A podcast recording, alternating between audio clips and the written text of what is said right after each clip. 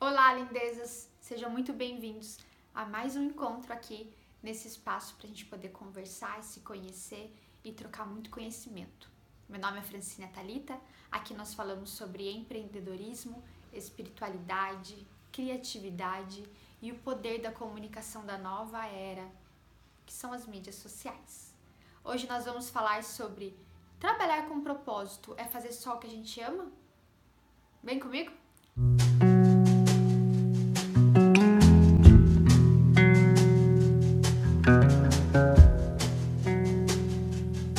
Acho que tudo começou quando surgiu aquela frase: trabalha com o que você ama e não trabalhará nunca mais. Algo assim, né? Não tenho certeza. Mas aí as pessoas começaram a ter uma visão ilusória de que quando a gente encontrasse um propósito, algo, uma causa, algo que nos movimente, aquele trabalho vai ser só felicidade, alegria, tudo fácil, nada complicado, eu só vou fazer o que eu amo. Aí com isso surgiu também uma, uma onda de pessoas trabalhando com notebook na praia. é, e as pessoas começaram a idealizar um estilo de vida, uma forma de trabalho onde eu fosse só trabalhar na frente da praia, é, na areia, de uma forma muito, muito tranquila, sem trabalho algum, só diversão. Isso foi distanciando as pessoas em relação a trabalhar com propósito. Por quê? Começava a fazer alguma coisa que gosta muito, na primeira dificuldade, hum, não é assim que eu achei que ia ser, então não é meu propósito. Deixa eu fazer essa outra coisa aqui. Aí começou a trabalhar com uma outra coisa que tava tudo maravilha, na prime no primeiro desafio, no primeiro desafio, hum, não é para mim. Deixei para esse outro caminho aqui. Tá tudo bem a gente mudar de caminho quantas vezes a gente quiser nessa vida. A vida é uma só, os caminhos são inúmeros. A gente tem o poder de escolha, isso é muito bom. Mas a gente acreditar que o fato de eu começar um negócio, de eu começar a empreender com algo que me movimenta, que me que me guia, que me alimenta, sabe? Algo que faz sentido para mim, que eu acredito muito e trabalhar com isso, só vou fazer o que eu amo? Só vou fazer o que eu gosto? Não. Trabalhar com propósito não significa que você vai fazer só o que você gosta, mas tenha certeza que você vai continuar fazendo, porque você tem uma causa. É isso que define.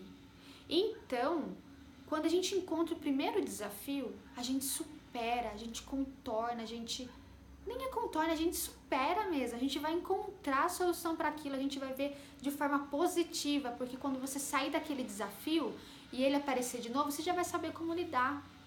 E eu vejo isso no mundo do empreendedorismo.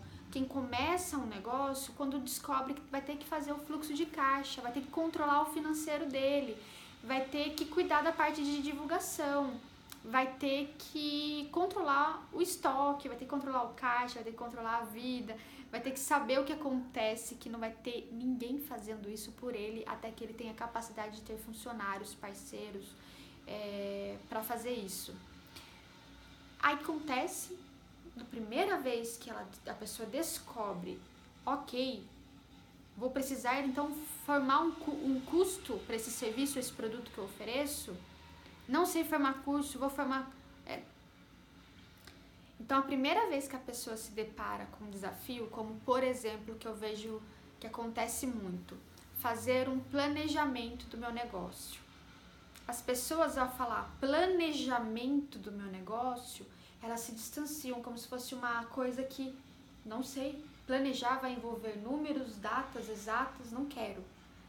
Aí a pessoa vai fazer um do jeito que dá todo dia do jeito que dá. Aí não tem resultado, porque tá disperso. E desmotiva, desanima, acredita que aquilo não é para ela, porque tá sugando ela. E não é. É que se você escolheu ter a sua autonomia para empreender, ainda mais com propósito, você tem que estar tá de coração aberto, de mente aberta para aprender, para saber direcionar o que você precisar direcionar, delegando, né? Mas compreender tudo que envolve o seu negócio. Então, Não. Quando você começar, se você já empreende com propósito ou quando você começar a empreender com propósito, você vai fazer coisas que não te alegram tanto. Que não vai te agradar tanto você preencher uma planilha, pelo menos para mim, né? Eu não comemoro o dia de eu lançar todos os meus gastos e ver os meus as minhas entradas, de observar o que, que eu vou fazer com aquele valor, onde eu vou colocar, onde eu, o que, eu vou ter que tirar. Não é uma coisa que eu comemoro de fazer.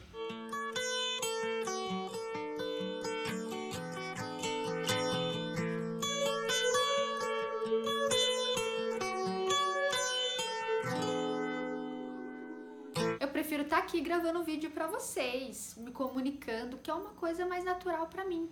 Mas é importante essa outra parte para que eu possa continuar aqui me comunicando com vocês. E a mesma coisa dentro de um, de um de qualquer negócio, dentro de uma loja.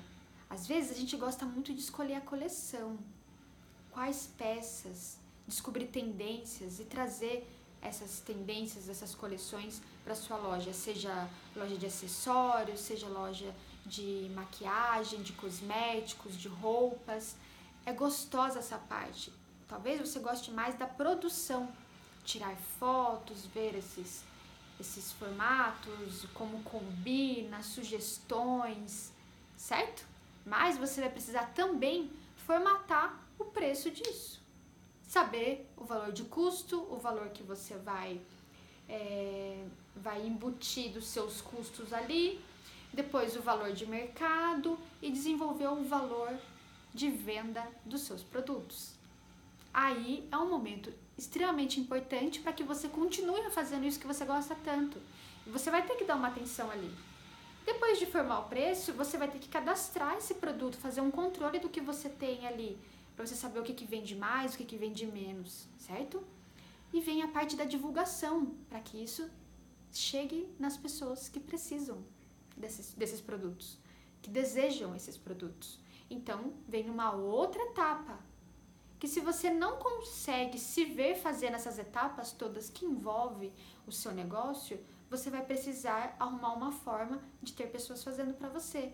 Mas eu recomendo de coração, no começo, faça todos os processos para você entender os desafios que cada processo tem e saber que aquela pessoa que vai entrar, para ela tem que ser fluido esses desafios que pra, aquilo que é desafiador para você. E a mesma coisa para quem é artista ou terapeuta. Ama o atendimento, ama a criação, ama estar ali deixando as coisas fluírem. Os artesões também são assim. Mas existe um outro processo: a formação de preço, encontrar as pessoas que precisam ou querem esse produto. É um outro processo que às vezes você não, não é habilidoso naquilo. Vai precisar passar para alguém te ajudar. Mas no começo é importante você compreender que você vai precisar fazer. Você vai precisar fazer. Da mesma forma que você vai precisar fazer uma gestão desses clientes, desses pacientes, você vai precisar fazer uma gestão dos seus fornecedores, você vai, fazer, vai precisar fazer um acompanhamento do valor que você paga nos produtos hoje, para daqui a alguns meses você ter noção do que, que encareceu, do que, que barateou, como você vai adaptar isso no seu preço de venda. Então, são vários processos. As declarações de imposto de renda, as, várias, vários processos que envolvem um negócio, que se você estiver trabalhando com propósito, vai ser só mais um degrau, vai ser só mais um desafio, você vai continuar. Então, assim, da mesma forma que eu durante muito tempo cuidei de todas essas etapas que eu tô falando para vocês e eu conheço muitos empreendedores muito bem-sucedidos, felizes, realizados que realizam todos esses processos, né? Eu te inspiro e te digo, vai ter desafio, mas lembra do seu porquê, lembra da sua causa, lembra do que, que você faz pelas pessoas e continua. Se esse conteúdo fez sentido para você, te convido a curtir aqui o meu canal, a me acompanhar nas redes sociais como Francina Talita e a gente se vê no próximo episódio.